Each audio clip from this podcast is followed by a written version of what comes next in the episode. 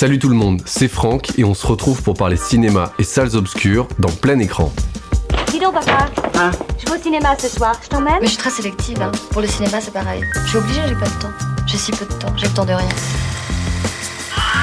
Plein écran, la chronique qui fait un gros plan sur les sorties cinéma.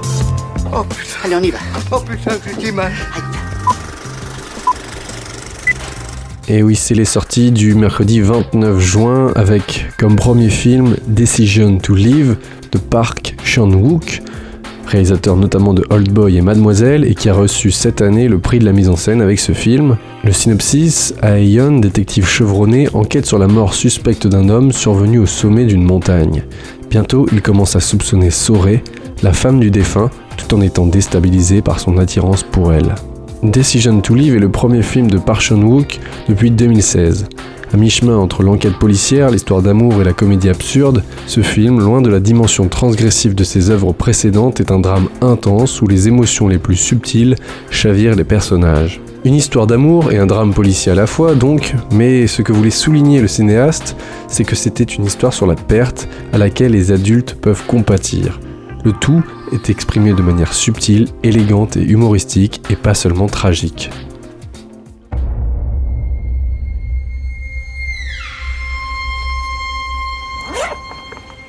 타살로 의심할 정황이 없는데?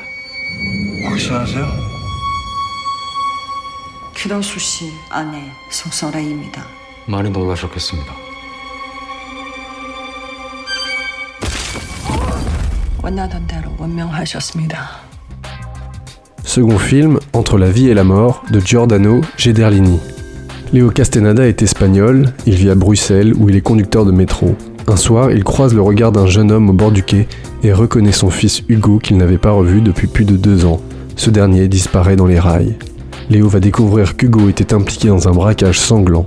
Il va devoir affronter de violents criminels pour tenter de comprendre les raisons de la mort de son fils.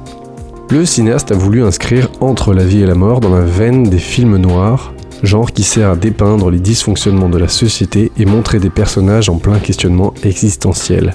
Il confie au passage s'être inspiré d'un film comme Little Odessa de James Gray. Ce film a été tourné à Bruxelles car c'est une ville à la fois très cinématographique et anglo-saxonne, avec des immeubles en briques, des quartiers abandonnés, d'autres refaits, de nombreux chantiers partout, etc. Le cinéaste note ça donne une esthétique urbaine très particulière qui fait aussi penser à Berlin, avec ses friches industrielles et ses no man's land. Bonsoir, inspecteur principal. Comme il va Malheureusement, la personne est décédée au bloc opératoire.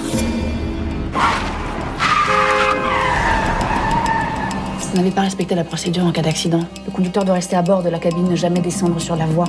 Que vous a-t-il donné? Vous allez me suivre sans faire distant.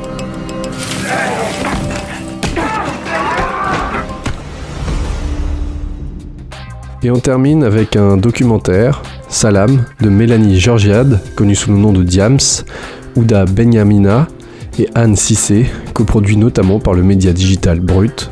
Après 10 ans de silence, Mélanie Diams revient à travers un film documentaire où elle se raconte à cœur ouvert. Pour la première fois face à la caméra, elle se confie sur la gloire, la psychiatrie, la quête de sens et sa conversion à l'islam. Elle nous entraîne sur les traces de Diams et révèle dans ce récit intime et pudique les secrets de son histoire. Cela fait plusieurs années que des propositions de séries ou biopics avaient été faites pour adapter l'histoire de Diams à l'écran, mais les récits proposés étaient faussés selon les dires de l'ex-rappeuse. Ce documentaire, dont Diams fait partie intégrante à l'écriture, à la réalisation et à l'interprétation, est là pour partager la beauté et la vérité de cette histoire. Salam veut montrer les difficultés d'exister dans le regard des autres, du public, et aborde la problématique de la santé mentale chez une grande artiste française et le choix délicat de changer de vie. Plus les jours passaient, plus je m'enfonçais. Comme la sensation de m'enliser ou de tomber dans le vide. Et de faire une chute interminable. Les gens chantaient et me prenaient en photo. La musique était forte, tellement forte. Elle étouffait le cri de mon âme, qui hurlait au secours. Voilà pour mon choix de la semaine. Merci de m'avoir écouté et j'espère que cette chronique vous aura donné envie d'aller voir des films. Rendez-vous la semaine prochaine pour des nouvelles sorties ciné.